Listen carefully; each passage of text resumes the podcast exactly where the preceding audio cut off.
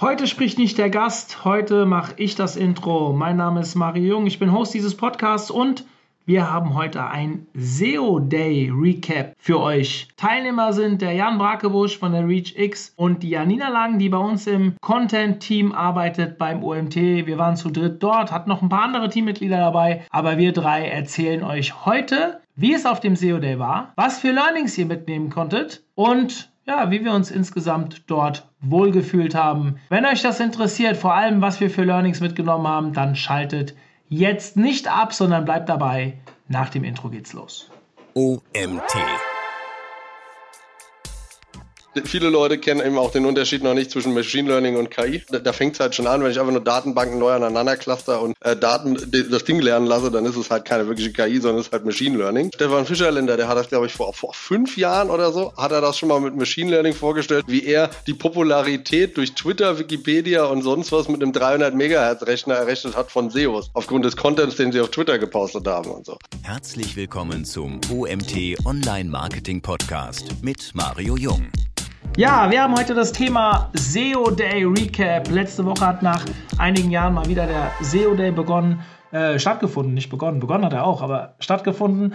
Und wir waren in Köln und ich habe zwei Gäste eingeladen heute, die mit mir zusammen in Köln waren. Das eine ist der Jan Brakebusch als ähm, führender Kopf der Reach X, einer, der bei uns in der Geschäftsführung ähm, äh, mit tätig ist und die Janina Lang, die bei mir im OMT-Team das Content Management bzw. als Content Mitarbeiterin fungiert und schön, dass ihr beide dabei seid.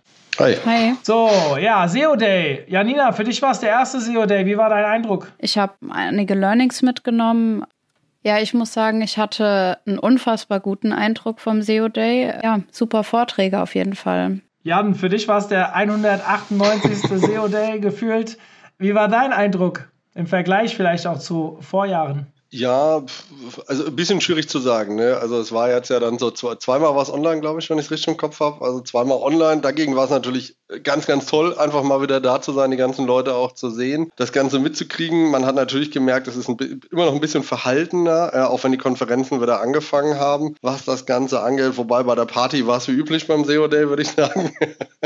ähm, ich weiß von nix. Aber es hat, es hat natürlich äh, nach wie vor sehr viel Spaß gemacht. Ja, war wieder, ähm, war natürlich Orga vorher, hat gut funktioniert. Es waren die üblichen Gesichter waren da, die man schon lange, lange vom SEO Day kennt. Ähm, gute Qualität der Vorträge, würde ich sagen, wie auf, auf vielen anderen Konferenzen. Ich habe auch das Gefühl, dass es nach Corona einfach in der Qualität jetzt wieder zugenommen hat. Ich hatte das Gefühl, online hat es ein bisschen abgenommen über die letzten Jahre, weil eigentlich auch nicht so viel passiert ist. Aber jetzt dieses Jahr fand ich es tatsächlich ähm, insgesamt von den Konferenzen ganz gut und jetzt auch beim SEO, der so zu Jahresabschluss, wo es ja oft nochmal schwierig werden kann, ob die Leute nicht dieselben Vorträge oder so halten, fand ich es eigentlich sehr gut. Also mein Eindruck war, SEO Day, ja, ich war froh, dass er wieder stattgefunden hat, weil ich in dieser SEO-Branche gerne unterwegs bin. Ich meine, ich entspringe ja auch so ein bisschen. Ich, früher habe ich mich als SEO bezeichnet, heute bin ich da ein bisschen vorsichtiger, aber ich fand es total cool, alte Gesichter gesehen zu haben. Es war gefühlt wieder ein paar Leute da, die man auf anderen Konferenzen nicht mehr sieht. Grüße gehen raus da an den Nico Sarkott oder äh, Sebastian Erlhofer zum Beispiel. Den siehst du ja eigentlich sonst maximal mal auf der SEO kommen. Da war er aber jetzt auch längere Zeit nicht. Also äh, ich habe mich sehr gefreut, die zu sehen und äh, wirklich tolle Talks mit denen zu halten. Aber noch ein paar andere Gesichter. Ich will da niemanden äh, irgendwie unter den äh, irgendwie vergessen. Aber gefühlt war von den Personen her eine sehr hohe Wissensdichte da. Das fand ich cool. Man konnte sich sehr geil austauschen außerhalb. Gerade so Leute wie ich, die dann auch gar nicht wegen den Vorträgen dahin kommen, sondern sich eigentlich nur austauschen wollen, äh, war das eine sehr tolle Veranstaltung. Von der Orga her überraschend gut. Grüße gehen daraus an den Fabian, den Organisator, dem ja oft, öfter nachgesagt wird, dass seine Orga mh, schleppend ist manchmal, aber das war dieses Mal, fand ich sehr cool. War natürlich auch ein etwas kleinerer Rahmen. Ich glaube, wir können das frei raus sagen. Fabian sprach von 400 Teilnehmern. Ähm, ob dann wirklich 400 vor Ort waren, stelle ich nochmal in den Raum. Kam mir ein bisschen weniger vor, aber wenn man überlegt, der SEO, der hat vorher eher so 800 bis 1000 Teilnehmer gehabt, war es natürlich ein anderes Setup. Es gab auch nur zwei Bühnen statt drei. Aber ich glaube, um wieder reinzukommen, schon in Ordnung. Wenn ihr die Location, also Janina, die Frage geht nicht an dich, du kennst die alte Location nicht, aber an Jan, alte Location im Stadion, jetzt mit Hyatt, was hat dir besser gefallen? Um, ähm, also ich muss natürlich sagen, das Flair jetzt so im Stadion und so weiter ist irgendwie ein bisschen cooler, auch so durch dieses Durchlaufen, weil du nicht so zwei Ebenen und so weiter hast. Du triffst mehr Leute immer wieder auf den Gängen. Ähm, dafür war es aber viel ruhiger in den Vorträgen, weil du eben nicht diesen Trubel hast, dass an den Bühnen so viel vorbeigelaufen wird.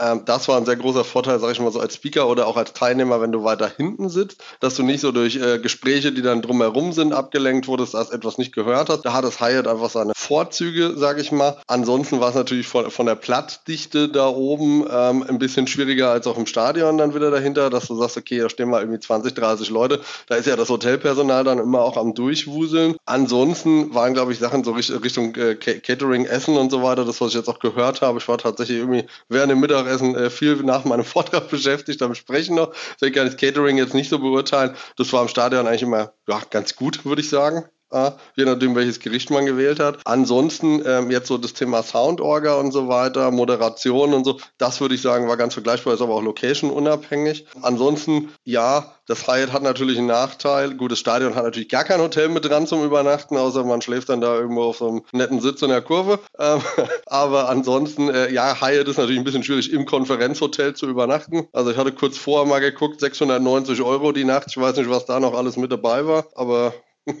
ist natürlich ein sehr stolzer Preis fürs Übernachten, besonders wenn man die Länge der Partys betrachtet. Mhm.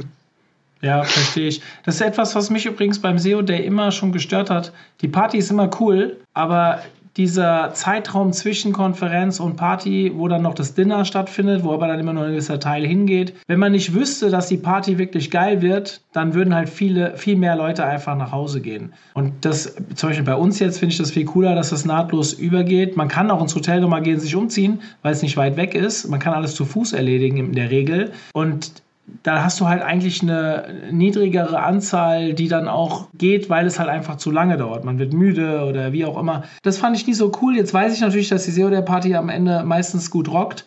Dementsprechend bleibe ich dann auch gerne. Ich bleibe ja sowieso dann noch über Nacht und fahre nicht nach Hause. Aber das ist etwas, das war schon immer so, ich weiß, aber das ist etwas, wo ich immer so ein Verbesserungspotenzial gesehen habe.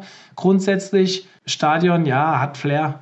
Wobei mir, da muss ich ja sagen, du hast komplett recht mit diesem äh, Geräuschfaktor. Tatsächlich war meine Kritik in den Vorträgen, dass es laut war, weil diese Tür immer so geknallt hat. Das hat mich total gestört. Aber wenn ich rückblickend Revue passieren lasse, die Vorträge im, im Stadion waren ja per se viel lauter durch die Umgebungsgeräusche. Mhm.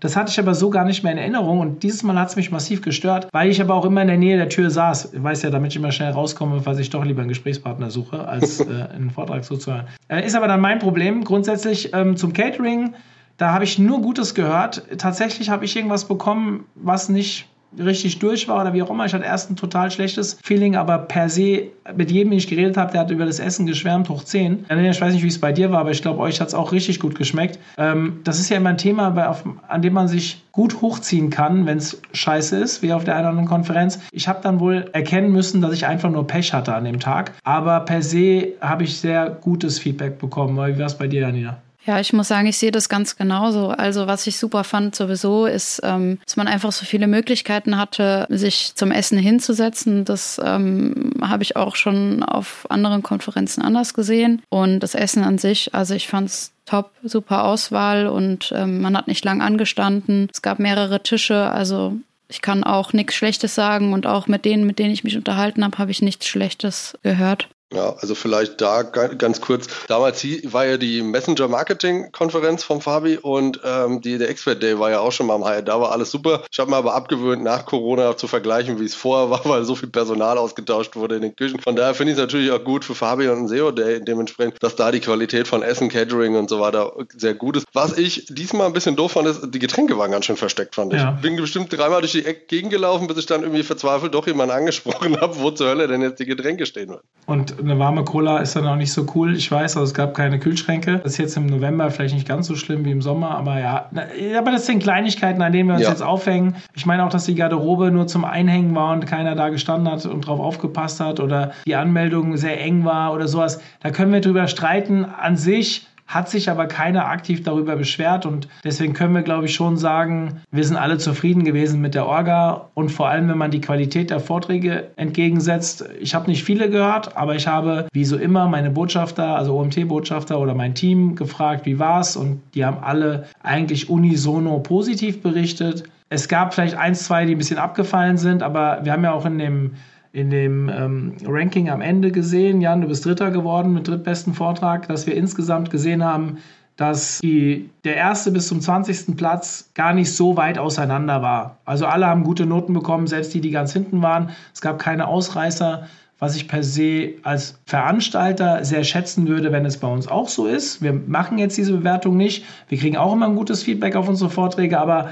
da weißt du es halt schwarz auf weiß und das deswegen mit den kleinen Sachen, die dann vielleicht mit reinspielen und dass der SEO Day auch nicht zu den teuersten Konferenzen gehört, im Gegenteil sogar meiner Meinung nach inhaltlich auch äh, bei den Inhalten deutlich mehr Geld verlangen könnte, halte ich das für sehr verschmerzbar und kann man schon bevor wir jetzt mal über die Inhalte gleich sprechen, schon sagen, da kann man nächstes Jahr auf jeden Fall wieder hingehen und auch eine Empfehlung aussprechen. Oder seht ihr das anders? Jan, fang du vielleicht an. Nee, absolut. Also bin ich dabei. Was ich ähm, insgesamt immer sehr schätze von der Qualität her, ist auch, dass am SEO doch immer noch relativ viel Real Talk betrieben wird. Ja, also ich persönlich bin da ja stiltechnisch und allgemein von den Aussagen eh ein großer Freund von. Aber auf anderen Konferenzen habe ich oft, oder was heißt oft, manchmal das Gefühl, dass es eher weichgespülter wird fürs Publikum. Und weil Fabian das auch oft von den Speakern dann eben fordert und proaktiv sagt, ja, hau doch einfach mal so auf gut Deutsch auf die Kacke, sag einfach, wie es ist, dass das dort auch einfach noch ein bisschen mehr betrieben wird, ja, ein bisschen flapsiger auch auf der Bühne ist, etc. Ich meine, das ist immer so in, äh, zweischneidig zu sehen, ja, wie sehr professionalisiere ich mich oder wie nah bin ich dann wirklich dran, ja, und sage halt ganz klar, wie es eben auch ist, schwarz und weiß bei bestimmten Sachen. Ich persönlich bin ein Freund von sehr klaren Aussagen, ähm, ja, kann ich nicht anders sagen, aber ansonsten definitiv und für mich immer eine Empfehlung. Also mir persönlich macht es als Speaker Spaß, mir hat es als Teilnehmer Spaß gemacht und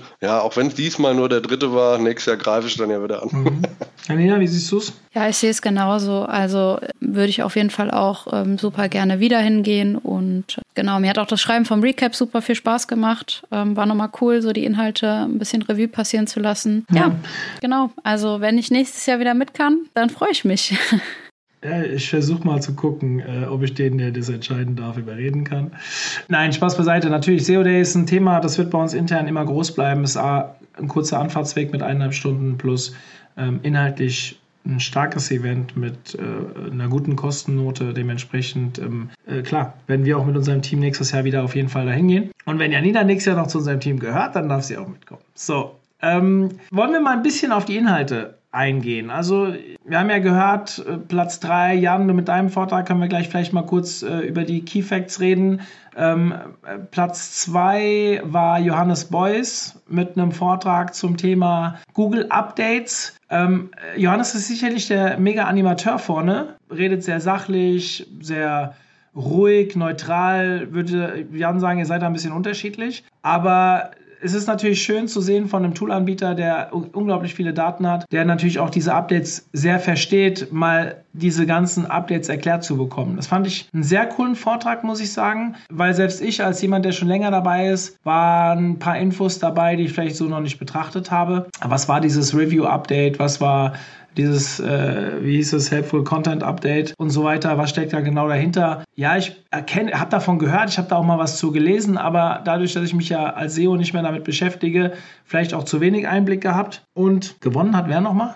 Julian. Ach, Julian Cicki. Den Vortrag habe ich leider nicht gesehen, aber das werden wir nachholen. Grüße gehen dann raus mal an den Julian hier, wenn er es hört. Da können wir bestimmt noch was draus basteln. Also, wenn es ein Webinar ist oder wie auch immer. Ähm, ich habe gehört, der Vortrag, da ging es, glaube ich, um strukturierte Daten. Schema.org, strukturierte Daten, ein Thema, mit dem man sich auf jeden Fall viel beschäftigen sollte, um seine Snippets, sprich sein Schaufenster zu Google in den Google Serbs, ähm, ja, auch zu optimieren. Ein sehr, sehr cooles Thema. Das war die offizielle Rangliste. Janina, nenn uns doch mal deine Top 3 Vorträge, die du so gesehen hast, wo du sagst, die haben dich beeindruckt, vielleicht das falsche Wort, aber wo du sagst, da habe ich was mitgenommen? Ja, für mich auf jeden Fall ganz klar der Vortrag von Bastian Grimm habe schon ähm, hier und da mal wieder was von ihm gelesen und auch mal ähm, einen Vortrag gesehen. Fand ich inhaltlich echt gut. Lass mich kurz überlegen. Ich habe die Inhalte im Kopf, aber jetzt fehlen mir die Speaker. Also so vom rein, ja, ich sag mal, vom Auftritt her fand ich ähm, den David Odenthal auch sehr, sehr gut. Der hat den Vortrag nicht so strikt gemacht, sondern das auch Ganze, das Ganze so ein bisschen aufgelockert. Da ging es so um Conversion, optimierte Webseiten. Fand ich auch sehr, sehr gut. Dann war ich noch in einem Vortrag von Darius Erd. Den fand ich auch gut. Und mein vor allem Top, den würde ich sogar als inhaltlich am besten oder habe ich am meisten mitgenommen, ist der vom Christian Tembrink. Das war der letzte. War jetzt kein reiner Vortrag, war eher so eine Tool-Vorstellung. Da waren aber einige Tools dabei, die ich mir nochmal anschauen wollte, wo ich sagen würde, ähm, ja, da sind äh, paar Punkte gewesen. Jetzt keine an sich Learnings, aber trotzdem coole Tools, die man sich mal anschauen muss, auf jeden Fall. Das finde ich ganz interessant. Der Christian Tembrink, ich mag ihn sehr. Ich habe auch am Vorabend bei, äh, in der Morfire-Kneipe schon mit ihm gesprochen lange. Das war ein sehr polarisierender Vortrag insofern, dass ich sehr viele gehört habe, im Nachgang, sehr viele heißt so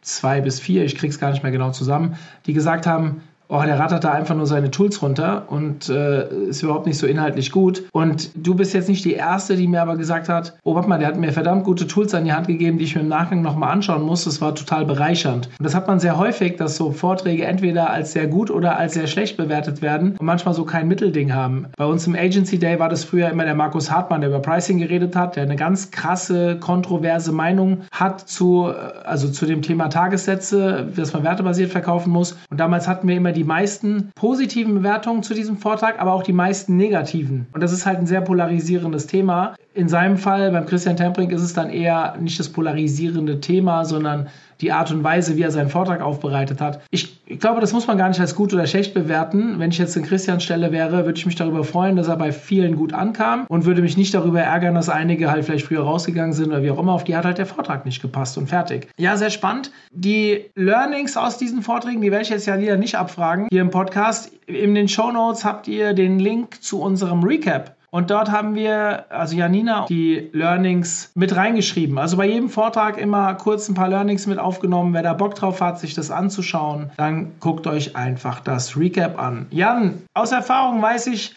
Du hast dir nicht so viele Vorträge angeguckt wie Janina, du hast mehr Gespräche geführt. Lass uns mal kurz über deinen Vortrag reden. Was war denn das Thema und was sind vielleicht die zwei, drei Punkte, die man unbedingt mitnehmen sollte aus dem Vortrag? Ja, also insgesamt ging es darum, ähm, was ich jetzt auch besonders so die letzten Wochen, wo es ein bisschen äh, darum geht, dass auch größere Unternehmen oder auch jetzt äh, aufgekaufte Unternehmen, Fusionen ähm, beigegangen sind gesagt haben, okay, sie prüfen mal deutlich intensiver ihre Kosten, welche Teams bringen auch besonders im Digitalbereich welchen Output und so.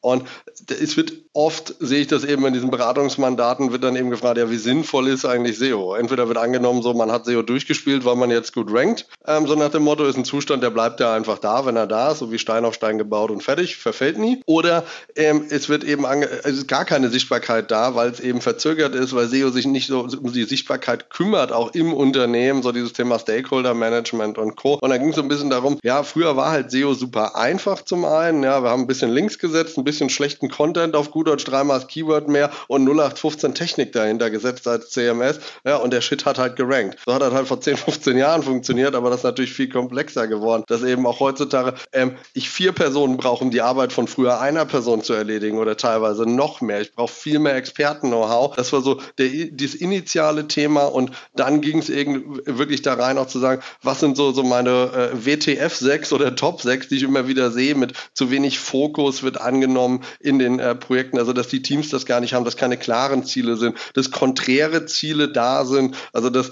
äh, unterschiedliche Units im Digitalbereich ähm, ge gegeneinander laufen eigentlich, anstatt mit miteinander in dieselbe Richtung zu laufen. Es ging aber auch um Aspekte, wie kommuniziere ich mit anderen Teams, kann ich mich mit einem Service und einem Sales zum Beispiel viel besser austauschen, um dort auch gemeinsam eben, auch wenn es ein abgelutschtes Wort ist, aber Synergieeffekte einfach zu finden. Ich meine, äh, der Vertrieb hat in fast jedem größeren Unternehmen einen riesen Input, ja, zum einen zu geben, was die Kunden angeht, zum anderen hat er aber auch meistens ein extrem starkes Standing und kann dir natürlich auch helfen, deine eigene Position als SEO, als Digitalabteilung zu verbessern. Und ich meine, meine, wenn man denen aufzeigt, ja, wie, wie gut man als SEO ihnen hilft, dass sie ihren Boni bekommen am Jahresende, hat man ziemlich schnell sehr viele Freunde gewonnen. So wie man natürlich auch schlechte Seiten zum Ranken bringen kann und der Service-Team wird ne, dein Feind, weil du denen einfach unglaublich viele Anrufe bescherst, weil du einfach mehr Fragen aufwirfst als Antworten auf der Landingpad. So kannst du ihnen natürlich aber auch helfen und sagen, was kommen dann immer wieder für Fragen, wo können wir die denn beantworten oder so. Auch in den Content mit einmal, also vielleicht nicht nur als SEO, sondern auch als Content-Team. Da ging es eben viel drum und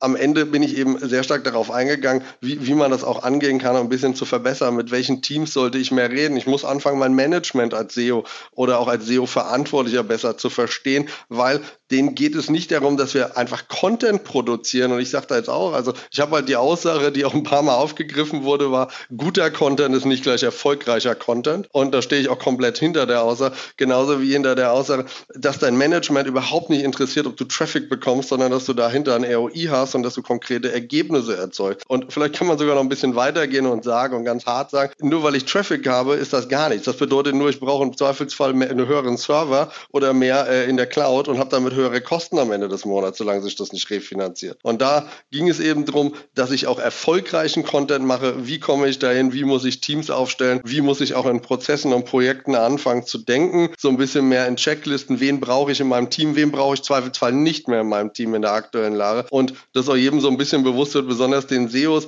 wo eben schnell mal nachgefragt wird, weil ich nicht auf Knopfdrucke wie bei Ads einfach Ergebnisse erzeugen kann, dass ich da auch vorplanen muss, um meine eigene Sichtbarkeit im Unternehmen zu machen und das ganz ohne SI oder WDF, IDF, sondern das hat einfach was mit People Business zu tun in dem Moment, ja, mit Stakeholder Management und ja, dass ich mich eben auch selbst in meinem eigenen Unternehmen verkaufen kann, als ganze Abteilung, als einzelne Person etc. Und das eben auch sichtbar mache und so ein leidiges Thema, auch wenn es ausgelutscht ist, sowas wie Attributionsmodelle einfach endlich mal vernünftig einzusetzen. Diese SEO ist eben ganz, ganz am Anfang vorne in dem Ganzen und nicht am Ende. Und wenn ich das nicht in einem Attributionsmodell sichtbar mache, klaue ich mir halt meinen eigenen Erfolg. Das waren so ein paar, also einige Themen, die ich eben bei mir im Vortrag eben behandelt habe. Und ja, deswegen habe ich danach auch im Nachgang sehr, sehr wenig weitere Vorträge gehört, weil ich tatsächlich sehr, sehr viel mich noch über dieses Thema unterhalten habe. Auch Leute gefragt haben, wie, was ich in Mandaten manchmal mache, wie ich anderen Teams dazu auch geholfen habe, wo ich gesagt habe, okay, so tief kann man das heute gar nicht machen. Natürlich muss man immer die individuellen Probleme auch anschauen, wo man im Nachgang dann vielleicht einfach nochmal ein paar Kreuz und Termine macht. Äh, sehr starkes Thema, finde ich. Ähm, ein Thema, über das man viel diskutieren kann und natürlich auch in jedem Case ein Ticken anders sein kann. Mhm. Sehr viel Diskussionspotenzial, kann man theoretisch einen eigenen Podcast draus machen oder müssen wir überlegen, ob wir das Thema auch mal als Webinar spielen. Ich meine, der Vortrag ist ja jetzt gemacht, warum ihn nicht zweitverwerten hier bei uns. Können wir natürlich auch mal drüber nachdenken. Er ist auch als drittbester Vortrag gewählt worden, also ja,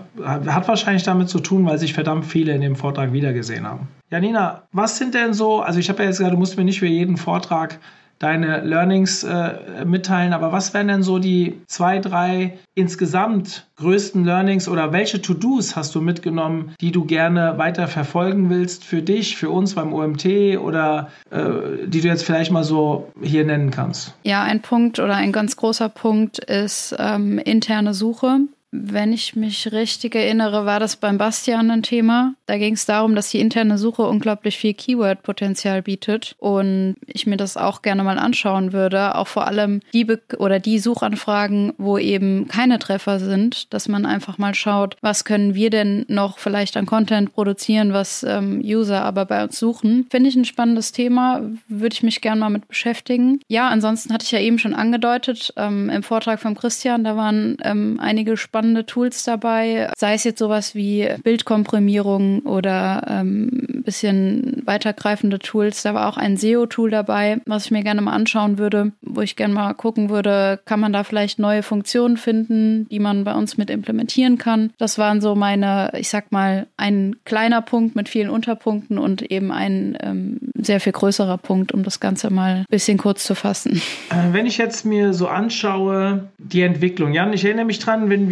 wir ich weiß nicht, ob es letztes oder vorletztes Jahr war, haben wir auch so ein Recap für die Campings gemacht. Und da haben wir über so allgemeine Trends gesprochen, die jetzt im SEO-Bereich vielleicht irgendwie ja, gerade anstehen, wo die Bubble sehr viel drüber spricht. Haben wir sowas momentan? Hast du das Gefühl, dass es ein Thema gibt, was enorm äh, polarisiert, beziehungsweise sehr viel Aufmerksamkeit auf sich zieht, aus deiner Meinung, aus deiner Sicht? Boah, das ist tatsächlich eine gute Frage, aber ich würde ehrlich gesagt sagen, nein. Ich habe das Gefühl, es gibt gerade sehr, sehr viele Dinge, an denen gearbeitet wird. Sowas wie Schema ist nochmal ein Thema. Jetzt YouTube äh, ist zum Beispiel wieder stärker in die Suchergebnisse reingekommen, jetzt auch im Health-Bereich. Ähm, das Thema Local ist nach wie vor so ein Dauerbrenner, sage ich eigentlich mal, da mehr drauf zu gehen. Ähm, Content Audit, Content Veredelung ist jetzt wieder ein Thema, also zu überlegen, was es ist. Das Thema, ähm, wo ich sagen würde, was vielleicht wieder zugenommen hat im Vergleich zur Campix damals, ist das Thema Negative SEO. Ähm, was ich jetzt wieder so ein bisschen mehr wahrnehme, wo wir da allgemein so ein bisschen gesprochen wird, aber nicht so auf den Konferenzen und auch nicht so laut. Das ist ja so ein Thema, was wir dann auch gerne mal so alle SEOs unter den Tisch kehren, weil eigentlich ähm, wollen wir es ja nicht machen, aber es passiert natürlich tagtäglich. Aber dass ich jetzt sagen würde, okay, es gibt so dieses, da haben jetzt alle drüber gesprochen, gar nicht mal. Also überhaupt nicht. Das haben wir auch in der Bandbreite, glaube ich, der Themen und der Vorträge gesehen. Es gab halt alles, von UX über, über Schema, über äh, Sitemap-Sachen, über Tools, über technische Anpassungen, über Content-Anpassung. Also wirklich die gesamte Bandbreite, was, glaube ich, eigentlich sogar ein ganz gutes Zeichen an vielen Stellen ist, nämlich, dass es unterschiedliche Probleme gibt und nicht gerade das eine zentrale Problem, so wie damals mit den Link-Penalties oder so, wo alle hinterhergerannt sind. Oder, oh Gott, ähm, wir haben jetzt alle scheiß Content, weil jetzt gibt es auf einmal die ersten großen Content-Geschichten und so. Ähm, oder wir müssen alle ähm, die Seitenanzahl verschlanken und so und diesen ganzen Sinn-Content loswerden, sondern dass es unterschiedliche Probleme gibt, um dort besser zu werden und sich zu professionalisieren. Das ist eigentlich aus meiner Sicht ein Zeichen, dass es gut ist, wenn viele individuelle Fehler da sind, nicht alle das dasselbe Problem haben. Wie würde ich jetzt sagen, ist auch äh, aus dem Mann Mannschaftssport kennen wir beide. Wenn alle mit dem linken Fuß nicht treten können, wird es halt schwierig in manchen Situationen. Oder wenn, wenn, wenn alle keine Tore schießen beim Eishockey, wird es bei uns auch schwierig. Das heißt, du brauchst individuelle Fehler. Das bringt natürlich auch alle insgesamt voran, um gegenseitig sich auch zu unterstützen und zu helfen. Kann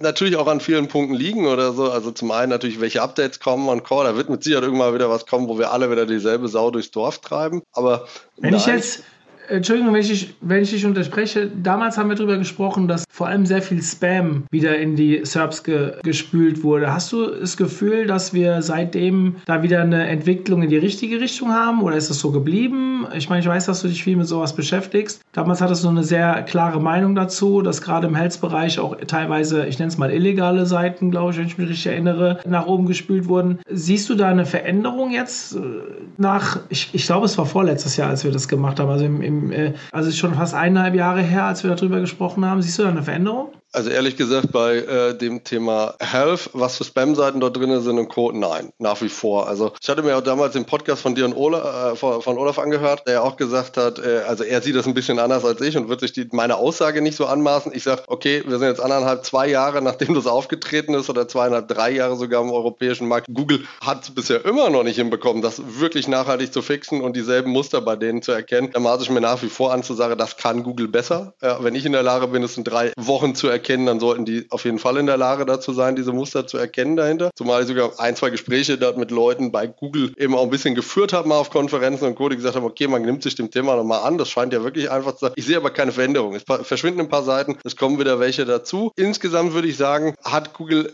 durch das Thema Corona-Krise und Co. schon gelernt, ein bisschen mehr drauf zu schauen, äh, welche Seiten, welcher Content kommt dort rein. Ich habe aber nicht das Gefühl, dass sie an allen Stellen, sage ich jetzt mal, also jetzt ganz bewusst, weil ich jetzt auch nicht die Riesenanalyse gefahren habe, sage ich mal vorsichtig, nicht immer den richtigen Weg gefunden haben, sondern wieder ein bisschen stärker in das Thema Brand eigentlich reingegangen sind. Welche Brands, also Brands, die viel Trust haben, viel Links dahinter und Co., ranken halt wieder stärker, was eben auch nach wie vor diesen Spam-Seiten eben zugutekommt. Und ich, ich glaube eher, es ist so ein bisschen, also von meiner Seite ein bisschen Resignation, muss ich sagen, dass es nach wie vor im Gesundheitsbereich einfach so weit dort oben ist. Google hatte mit dieser Offensive zum Beispiel die Gesundheitsseite vom Bund immer oben anzuzeigen. Natürlich irgendwie so eine Initiative gestartet, die aber gleichzeitig natürlich eine Monopolstellung war und auch aus meiner Sicht der, der falsche Ansatz dahinter, zumal auch deren Gesundheitsinfos aus meiner Sicht nicht, nicht komplett waren. Mhm. Also, sie war, also gut waren sie an manchen Stellen, aber sie waren zu komplex, nicht usernah und gleichzeitig nicht komplett. Es gibt mhm. halt Behandlungsmethoden, die vielleicht jetzt, heute standardmäßig noch nicht State of the Art sind, noch nicht Krankenkassen anerkannt, aber es ist, bedeutet ja nicht, dass es sie nicht gibt. Mhm. Ja, Nina, aus deiner Sicht, jetzt als, sag ich mal, eher Einsteiger, du bist jetzt seit einem, ja, ein bisschen mehr als ein Jahr bei uns und äh, mit SEO in Berührung gekommen, kümmerst dich viel um Content. Hattest du das Gefühl auf der Konferenz, dass es Themen gab, die sehr häufig in den Vorträgen vorkamen, die vielleicht ein bisschen prominenter waren? Du hast vielleicht eine andere Sicht auf die Dinge als ich und Jan? Ja, also was irgendwie für mich sehr polarisierend ist oder auf mich wirkt, ist das Thema Gendern. Das kam irgendwie gar nicht vor. Habe ich auch am Rande irgendwie in Gesprächen oder sonst irgendwie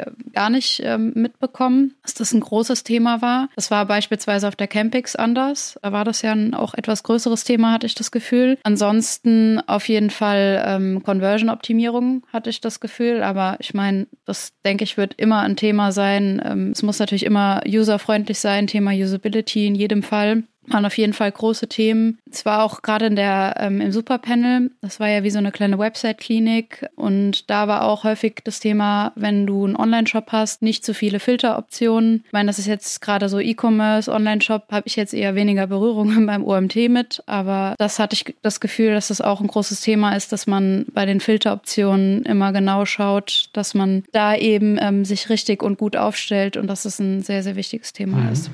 Das eine, also das klingt jetzt total bescheuert, ich versuche jetzt ein bisschen zu polarisieren. Die Sichtweise, die Jan jetzt gesagt hat, ähm, zu damals, dass sich das nicht verändert hat und immer noch so viele Spam-Seiten im Index sind. Und man merkt, dass man wirklich mit Spam auch nach oben kommen kann. Und auf der anderen Seite redest du jetzt davon, es ist immer wieder Thema Conversion-Optimierung. Ich nehme auch jetzt mal UX dazu, das habe ich auch öfter gehört. Das ein bisschen widerspricht sich ja. Gell? Also, dass man sagt, okay, natürlich heißt es das nicht, dass Spam-Seiten nicht auch eine gute UX haben können, aber ich habe manchmal schon das Gefühl, wenn ich so ein bisschen durch die SERPs gucke, dass auch wirklich Schrottseiten, Entschuldigung, teilweise sehr gut ranken in bestimmten Bereichen was ich erschreckend finde, wenn da, keine Ahnung, das Thema, also mit meinem Wissen, das sicherlich nicht maximal ist im Thema CRO und UX, aber dass wir dann trotzdem teilweise meiner Meinung nach wirklich schlechte Seiten in dem Bereich trotzdem ganz gut ranken. Ich glaube, dass es jetzt nicht über alle Suchanfragen ganz klar so zu sehen. Nein, da ist Google in vielen Themen auch wirklich gut. Aber es kommt halt jetzt, du sprichst jetzt vom Health-Bereich, Jan. Ähm, ich, ich könnte jetzt gar nicht konkret eine Branche nennen, aber mir fällt es immer mal wieder auf, wenn ich selbst privat nach etwas suche, dass ich dann irgendwie mich umgucke und mir denke, Berufskrankheit, ich komme auf irgendeine Seite und denke mir, das meinen die doch hier gerade nicht ernst mit der Website. Ja, also, und trotzdem habe ich die ja auch gefunden, weil ich sie irgendwo auf Platz 1, 2 oder 3 geklickt habe. Das finde ich dann teilweise wieder erschreckend. Was sagst du dazu? Ja, erst einmal vielleicht nochmal ganz kurz als Ergänzung zu eben, Richtung Olaf, falls das anhört.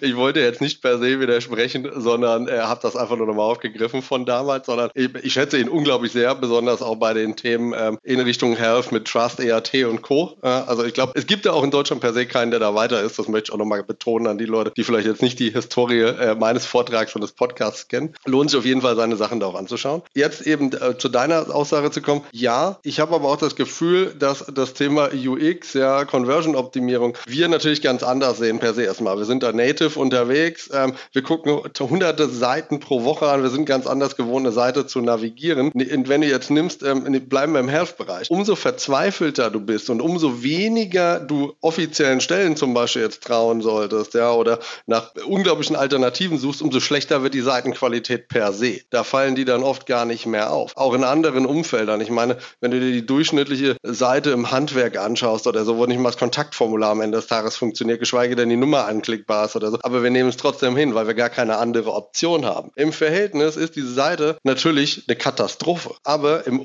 im eigenen Umfeld ist sie vielleicht sogar noch ganz gut oder im Mittelfeld dann unterwegs. Und ähm, User akzeptieren sie trotzdem. Da, wo du, ich oder Janina eben auch sagen, sorry, aber bei der Seite bin ich sofort raus. Das sieht überhaupt total unseriös aus. Ja, Rechtschreibfehler, was ich, das fällt einer großen Menge der Zielgruppe gar nicht auf. Ich meine, warum funktioniert denn sowas wie ein Enkel Trick an der Haustür oder am Telefon und so weiter noch. Warum kriegen es, äh, Spammer aus x Ländern Südostasiens hin, Geld abzuzocken mit einer Microsoft-Nummer und so? Wo wir sagen würden, sorry, also wie, wie doof kann man denn sein? Ja, es ist für uns halt selbstverständlich und wir sehen das anders. Aber der Otto-Normalverbraucher an vielen Stellen oder jetzt eben auch die Generation, die während Corona so eigentlich das Internet entdeckt hat, so 55, 60, 65 plus, die wissen gar nicht, wie sieht eine gute, seriöse Seite aus. Ja, und besonders wenn du es dann eben noch darstellst mit, wir sind eigentlich der Underdog, besonders so im Gesundheitsbereich, auch wir haben das gefunden, was andere nicht rausgefunden haben. Wir konzentrieren uns auf unser Produkt und nicht mit der Website, kann das schon fast wieder vertrauenswürdig wirken für denjenigen, weil das nicht so aussieht, als wenn ein Konzern dahinter steht. Also da sind ja auch viele Aspekte da dahingehend dahinter. Ansonsten, dass sich das widerspricht, ja. Es zeigt aber auch nach wie vor,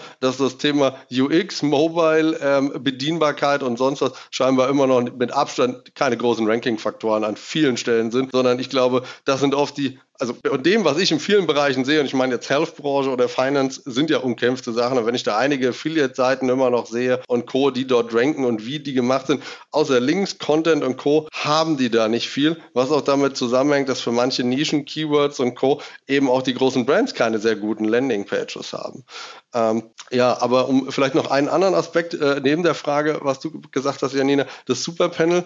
Ah, ähm, da wollte ich eigentlich gleich, da wollte ich eigentlich gleich noch gesondert drauf eingehen. Lass uns das Superpanel noch mal hinten anschieben. Ähm, ich möchte noch mal sagen, was mir so auffällt. Ich weiß gar nicht, ob das jetzt wirklich so ein SEO-Day-Thema ist. Ich habe das Gefühl, dass das Thema KI aktuell immer mehr in den Mittelpunkt rutscht. Ich glaube, keiner weiß genau, was damit gemeint ist. Jeder denkt sich etwas. Ich hatte einen ganz interessanten Talk nebendran mit dem Bastian Grimm, wo wir uns am Vorabend war das sogar, genau, der Jens Polomski, auch hier gehen Grüße natürlich raus. Wir haben uns darüber unterhalten, wie Google mit KI umgeht. Und seit drei oder vier Jahren machen sie ja mittlerweile schon ihre eigenen Titel. Also wenn wir Titel angeben auf einer Webseite oder in den Metadaten und wir sehen dann immer Titelveränderungen, wie oft habe ich da schon gekotzt? Also ich kann mich an eine spezielle Seite bei uns erinnern, da geht es um unsere SEO-Themenwelt. Die war monatelang auf Platz 1, also wirklich Monate, fast ein Jahr lang. Wir haben guten Traffic darüber gezogen und auf einmal haben die einfach unseren Titel geändert. Also er war einfach ein ganz anderer Titel auf einmal drin und ein Monat später haben wir nicht mehr oben gerankt. Und das widerspricht ja all dem, was Google damit vorhat. Ob das jetzt wirklich daran lag, dass wir runtergefallen sind, sei mal dahingestellt. Aber der war so viel, also da stand irgendwie Suchmaschinenoptimierung, Tipps und Tricks, bla bla bla. Und die haben das geändert in Suchmaschinenoptimierung-OMT. Also null Reiz, also wirklich so würde ich niemals einen Titel schreiben. Und ja, kann ich mir schon vorstellen, dass da weniger Leute draufgeklickt haben, weil es so wirklich null klickreizend war, also anreizend war. Und das ist ja etwas, was Google schon sehr lange macht. Und Sebastian hat dann in den Raum gestellt, so viel wird ja, wie ja aktuell mit Software, die automatisch Texte schreibt und so weiter, getestet wird. Und ich glaube, es gab sogar, war es jetzt ein Vortrag äh, sogar, wo verschiedene Tools vorgestellt wurden zu äh, dem Thema. Ähm, ich weiß nicht mehr, wer es war, aber ich habe es im Nachgang in einem Gespräch gehört, dass da was vorgestellt wurde, was auch ganz cool gewesen sein soll. Google beschäftigt sich ja auch damit. Wer sagt denn, und das war die Aussage von Basti, und die gehe ich mit, wer sagt denn nicht, dass Google das irgendwann auch mit Texten macht? Also die verändern jetzt unsere äh, Titel, warum sollten sie nicht irgendwann auch Texte so verändern, dass sie das Gefühl haben, dass sie für die User wertvoller sind. Mal abgesehen von irgendwelchen Urheberrechtsproblemen, die Google noch nie geschert hat. Also dementsprechend würde ich äh, sagen, dieses KI-Thema ist etwas, was ein bisschen Angst verbreitet. Auf der anderen Seite gibt es natürlich auch ein paar, die die positive Seite sehen, vielleicht auch seine eigenen Inhalte dadurch aufgewertet werden können. Ich weiß nicht, wie ihr das so seht, aber ich habe das Gefühl, dieses Thema wird prominenter aktuell, noch nicht so heiß diskutiert wie die Themen damals auf den anderen Konferenzen, aber ganz klar aufsteigend. Habt ihr das Gefühl, dass das in den Vorträgen oder in den Zwischengesprächen jetzt auch Thema war, Jan? Vielleicht ist es mir jetzt gar nicht so präsent, aber also jetzt, wo du es gesagt hast, ja, gibt auch mehr Vorträge dazu und allgemein mehr Aussagen. Das stimmt. Ich sehe das auch auf LinkedIn. Deswegen war es vielleicht so ein bisschen schon so Blindspot. Dementsprechend bei mir, weil das ja seit Jahren ein Thema ist. Mich stellt nach wie vor, dass die Leute eigentlich den Unterschied, also viele Leute, jetzt nicht alle, ich weiß, dass für viele Leute haben die doch viel mehr Wissen zu als ich, aber viele Leute kennen eben auch den Unterschied noch nicht zwischen Machine Learning und KI. Da, da fängt es halt schon an, wenn ich einfach nur Datenbanken neu aneinander cluster und äh, Daten, das Ding lernen lasse, dann ist es halt keine wirkliche KI, sondern es ist halt Machine Learning. Das äh, gab es vom äh, Stefan Fischerländer, der hat das, glaube ich, vor, vor fünf Jahren oder so, hat er das schon mal mit Machine Learning vorgestellt, wie er die Popularität durch Twitter, Wikipedia und sonst was mit einem 300 Megahertz Rechner errechnet hat von SEOs, aufgrund des Contents, den sie auf Twitter gepostet haben und so. Also, und darzustellen, also da mit äh, Python damals. Also, das ist ja ein Thema, das uns jetzt insgesamt schon lange beschäftigt. Ähm, es wird populärer, ja. Ich habe so ein bisschen ausgeblendet, weil Google jetzt ja schon, ähm, also ich bin ja jemand, ich, ich sage immer, reiz alles aus und teste alles. Nur weil Google es gesagt hat, bedeutet es noch lange nicht, dass es wirklich der Fall ist. Ich glaube, das hat jeder SEO, der seit fünf Jahren unterwegs ist, auf jeden Fall schon ein paar Mal gelernt. Ich sage nur, ähm, Pagini also Paginierung und so weiter, so ein schönes Thema. Google macht's äh, und am Ende des Tages hat es nie einen Impact gehabt. Aber äh, Google hat ja sehr offiziell ja erklärt, dass sie KI-Texte und so weiter nicht wollen und dass das eher äh, aus ihrer Sicht negativ ist, ja, und auch, ähm, ich glaube, abgestraft werden kann, wenn ich das nicht falsch interpretiere oder ähm, wiedergebe, so besser gesagt. Ähm, das heißt, Google beschäftigt sich damit, weil es eben in der SEO-Thematik und in der Content Content-Thematik immer mehr kommt. Ähm, KI oder Machine Learning, Automatisierung dort äh, von Texten hat einen hohen Mehrwert. Nehmen wir News, nehmen wir ähm, Fußball-Live-Ticker, ähm, Geschäftsberichte aggregiert zusammenfassen und so weiter. Das geht halt tausendmal schneller und besser mit so einer Maschine in dem Moment, als wenn irgendjemand auch noch was reininterpretiert in so einen Geschäftsbericht und ihn auch noch zwei Tage lesen muss im Zweifelsfall von so einem börsennotierten Unternehmen. Das kann eine Maschine in hundertstel Sekunden ja, und hat einen Text fertig da stehen und dann ist die News halt raus. Gleichzeitig das Thema Persönlichkeit wiedergeben ähm, auf der äh, äh, auf der Fahrt im Auto, im Taxi hatten wir tatsächlich äh, auf dem Weg äh, zum Hotel ähm, und dann danach auf die, auf die Party, hatten wir ein Gespräch, was passiert denn, wenn drei Leute innerhalb von einer Woche in dasselbe Tool eigentlich mit so einem halbwegs identischen SEO-Briefing das reingeben? Haben wir dann einfach standardmäßig dämlichen Duplicate-Content da drauf? Ja? Und das war so eine Frage, wo ich in dem Moment tatsächlich keine Antwort wusste, weil natürlich in so einem Briefing, das Ding lernt dauerhaft dazu, aber wie schnell auch. Ähm, das heißt, bauen wir uns da nicht ein neues Problem auf, aber ja, ich glaube, um es kurz zu machen, jetzt und abzuschließen, Janina, ich glaube, es wird prominenter, es wird es auch in den nächsten Jahren noch werden. Ich weiß aber nicht, wie sinnvoll es ist, sich aktuell schon so stark damit zu beschäftigen, besonders damit, dass es gute Inhalte erzeugt und nicht nur repetitive Inhalte, die ich eh einen Affen hätte schreiben lassen können auf gut Deutsch. Janina, deine Meinung zu KI? Kommt das schon bei dir an? Ja, also ich bin da im Ganzen auf jeden Fall bei Jan. Bei mir ist es jetzt auf dem SEO Day nicht so intensiv angekommen, aber in, im Großen und Ganzen muss man halt sagen, ich meine, KI ist ja in jeglichen Bereichen ähm, immer mehr Thema, habe ich das Gefühl. Also jetzt nicht nur im SEO oder im SEO-Bereich, sondern auch in verschiedenen anderen Bereichen. Deswegen denke ich, es ist auf jeden Fall ein Thema, mit dem man sich beschäftigen muss. Wir hatten ähm, auch bei uns ja schon mal das Thema ähm, KI-Tools in Bezug auf Content. Da habe ich mir auch mal ein Tool angeguckt angeguckt. Ich bin aber auch noch nicht so 100% überzeugt davon, dass, dass die das schon können, was, ähm, was wir brauchen. Klar, Google wird sich damit auch beschäftigen, eben weil es ein wichtiges Thema ist. Ich denke aber, dass wir das irgendwie in gewisser Art und Weise ähm, erstmal auf uns zukommen lassen sollten. Gerade so ein, so ein Textautomatisierungstool kann einfach den Menschen noch nicht ersetzen. Ich glaube, dass das gar nicht ums Ersetzen geht. Ich glaube tatsächlich, wir haben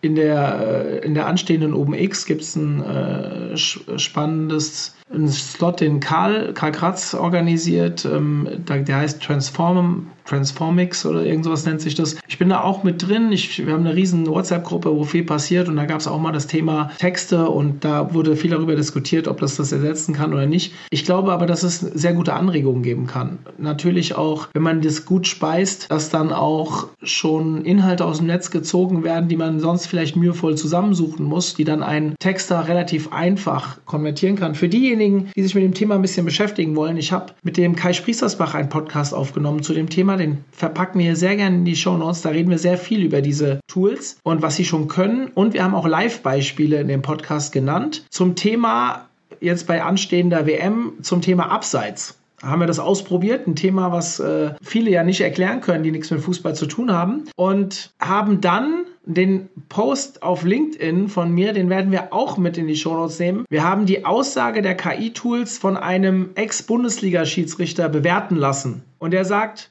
klipp und klar, das, was dort gesagt wird, ist richtig, aber nicht vollständig. Und das ist ein ganz großes Thema in meinen Augen. Ich will nicht von Fake News reden, aber ich möchte, ich glaube, dass wir mit diesen KI-Tools ein Problem erzeugen, das jetzt schon da ist, aber das können wir durch eine viel schnellere Produktion von Texten massiv intensivieren. Heißt unvollständige Informationen, die ja dann auch zu falschen Ergebnissen oder falschen Handlungen führen können. Wenn es nicht vollständige, das sind keine falschen Informationen, aber es sind nicht vollständige Informationen, die natürlich eine andere Handlung erwirken können. Ja, wie, äh, keine Ahnung, wie ich immer so schön sage, Maßnahmen auf Basis falscher Daten. Das sind jetzt keine falschen Daten, aber unvollständige Daten. Und das ist ein Problem. Es kann reichen, um zu ranken, aber dann kriegen wir genau wieder das, Erklär mal unseren Kindern, dass das, was bei Wikipedia und bei Google steht, nicht immer richtig ist. Und da kommen wir in Teufels Küche. Ich muss jetzt mit dem Blick auf die Uhr, Jan, du wolltest zu dem Thema noch was sagen. Fass dich bitte kurz, weil ich würde noch kurz das Superpanel, äh, Entschuldigung, dass ich das bei dir ausgerechnet dazu sagen muss. Wir wollen noch über das Superpanel reden und wir haben nur noch fünf Minuten. Also schieß los. Ja, ähm, und zwar eine Sache, ich glaube, das Thema ist auch, wie gesagt, wir sind immer noch im Machine Learning, nicht im KI-Bereich zum einen, äh, auch wenn wir die Tools so nennen. Und SEO und Texterstellung ist genauso wie Abseits. Abseits ist mehr Null- und Eins-Entscheidung als ähm, zum Beispiel das Thema Text, ein gut lesbarer Text, der alle Informationen, weil welchen Korpus habe ich. Wo ja zum Beispiel das Thema Machine Learning sehr gut funktioniert, ist ja so wie Videoüberwachung zum einen, ja, äh, Personenerkennung, Identifizierung, da funktioniert das sehr gut. Oder wo ja IBM Watson äh, zum Beispiel dahinter war, war das Thema äh, Onkologie, also Krebserkennung auf Bild, bildgebenden Verfahren. Und da hat das die Top-Onkologen nach einem, glaube ich, einem Jahr oder zwei Jahren Lernphase geschlagen in der Performance. Warum? Weil es gibt nur 0 und 1 Krebs, ja, nein in dem Moment. Da ist es ein Tumor, ist es eine Gewebsveränderung. Da ist diese Technologie natürlich weit voraus, weil sie keine Meinung hatten, sonstiges, sondern aufgrund von Daten und Fakten eine 0 und 1 Entscheidung treffen muss. Und ich glaube, da sollten wir uns auch von den Entwicklungen mehr drauf konzentrieren und an anderen Punkten, da vielleicht abschließend sagen, ich glaube, wir haben so oft noch Hygienefaktoren auf Webseiten und sonst was, dass wir uns nicht damit auseinandersetzen sollten, noch mehr Scheiße ins Internet zu pumpen und das jetzt auch noch automatisiert, sondern den Rest qualitativ erstmal nachziehen. Dann kommen wir zum Superpanel. Wenn du jetzt gerade im, äh, direkt im Flow bist, du wolltest eben schon was dazu sagen. Janina hat es auch schon kurz angesprochen. Superpanel, bei uns gibt es die Website-Klinik. Das ist auch eine Art Website-Klinik. Da geht es halt nur um SEO-Themen. Bei uns sind es ja dann, äh, elf, diesmal waren es elf verschiedene Disziplinen, die wir betrachten. Mir persönlich, bei mir äh, coole Leute, die da vorne saßen, echt kompetente Leute auch. Äh, super moderiert von Bastian Grimm. Mir ist es immer ein bisschen zu konfus und zu unstrukturiert. Aber was wie war dein Eindruck? Hast du irgendwas mitgenommen, beziehungsweise hast du vielleicht auch Verbesserungsvorschläge oder wie auch immer, was du dem Fabian mitgeben kann? Ähm, gilt für beide hat jetzt nichts mit Jan zu tun. Ihr habt eineinhalb Minuten Zeit für diese Antwort. Also ich habe Fabi tatsächlich schon äh, Feedback gegeben, was ich aber auch im Nachgang nochmal machen werde in einem Call mit ihm. Ich fand es diesmal ähm, tatsächlich auch ein, noch unstrukturierter, hat auch damit zu tun, dass ja ein paar Leute ganz spontan eingesprungen sind aufgrund von Krankheitsfällen und ähnlichem. Aber ich finde, ähm, es sind zu viele Seiten gewesen dementsprechend, also auch zu schnell einfach durch. In der Tiefe, mir hat es auch ähm, zum Teil früher besser gefallen, ähm, so mit Jens und äh, Thomas Mintnich und so weiter dann dahinter, die, die, die so gegenseitig dann auch noch diskutiert haben, wo das Gefühl hast, okay, da kommt eine mehr, mehr Konklusion da hinten bei raus, ja, so, eine, so, so wirklich die Best Practice. Ähm, es gab zwei, drei Aussagen, äh, möchte jetzt gar nicht einzeln aufgehen, wo ich sogar widersprechen würde mit meiner Erfahrung im SEO-Bereich, die gesagt wurden als Empfehlung und mit ein, zwei Leuten auch im Nachgang gesprochen. Es ist keine 100 Prozent, einer von beiden hat recht, aber ähm, wo es einfach auch andere Ansätze gibt. Und das ist natürlich schwierig im Rahmen dieser Zeit. Und mein Vorschlag wäre da tatsächlich auch, auch da, um die Zeit besser zu nutzen. Man hat immer gemerkt, dass Leute rausgegangen sind, wenn wieder die Technik nicht funktioniert hat oder es länger umgesteckt wurde und nicht zu sehen war, sondern nur die Tonspur, dass man das einfach optimiert, äh, vorher zu, zur Not zwei, drei Leute äh, nur nehmen oder drei, vier Leute eben nehmen, die sich da vorbereiten und nur zwei äh, Webseiten zum Beispiel nehmen und dann die Zeit tiefer nutzen, effektiver nutzen, so dass auch mehr konkreter Nutzen rauskommt für denjenigen, dessen Webseite dort analysiert wird. Oder auch für jeden, der zuhört, der natürlich dann mehr mitnehmen ja. kann und, und so weiter. Janina, wie war dein Eindruck? Bei mir war es auch so, also wir haben ja auch, du hast gerade angesprochen, wir haben ja auch eine Website-Klinik bei uns und im Vergleich dazu ist es natürlich was anderes gewesen. Wir hatten nur eine Webseite, da waren es jetzt drei oder ich glaube sogar vier. Waren es jetzt im ersten Step gar nicht so verkehrt, dass auch mal mehrere Webseiten angesprochen wurden. Mir persönlich hätten aber zwei Webseiten gereicht und ähm, wie Jan eben schon gesagt hat, dass man da vielleicht auch einfach ein bisschen mehr in die Tiefe geht. Also da saßen ähm, auch, finde ich, kompetente Leute vorne. Es war aber manchmal einfach auch nicht so eine richtige Diskussion. Also es waren Punkte, da wurde vorne mal ganz kurz diskutiert, aber so eine richtige Diskussion, ich meine, das haben wir jetzt auch nicht. Wir haben ja auch eher so eine Art ähm, Präsentation, sage ich jetzt mal. Hat mir zum Beispiel auch gefehlt. Also die haben die Website zwar immer gezeigt, aber auch da, ähm, da wurde dann von einer Analyse in Systics gesprochen. Sowas hätte ich halt ganz gern auch mal ähm, gesehen. Und da hätte man halt auch nochmal ein bisschen tiefer ähm, reingehen können. Hätte ich ganz cool gefunden. Ich meine, das Superpanel war jetzt auch nur begrenzt ähm, auf eine Stunde. Ging, glaube ich, auch ein bisschen länger. Wenn man das ein bisschen ähm, tiefer machen will und das vielleicht zwei Webseiten ähm, mit der Zeit nicht ausreicht, dann eben auch eine. Aber das wäre so ein kleiner Kritikpunkt. Mhm. Okay, wir sind am Ende angekommen vielen lieben Dank für eure Einschätzung und ich hoffe, Fabian nimmt das eine oder andere mit und trotzdem, wir sprechen, glaube ich, alle drei eine klare Empfehlung aus. SEO Day nächstes Jahr besuchen ist gar kein Problem. Nein, sollte eigentlich sogar ein, äh, ein Muss sein für jeden, der sich mit SEO interessiert, für SEO interessiert.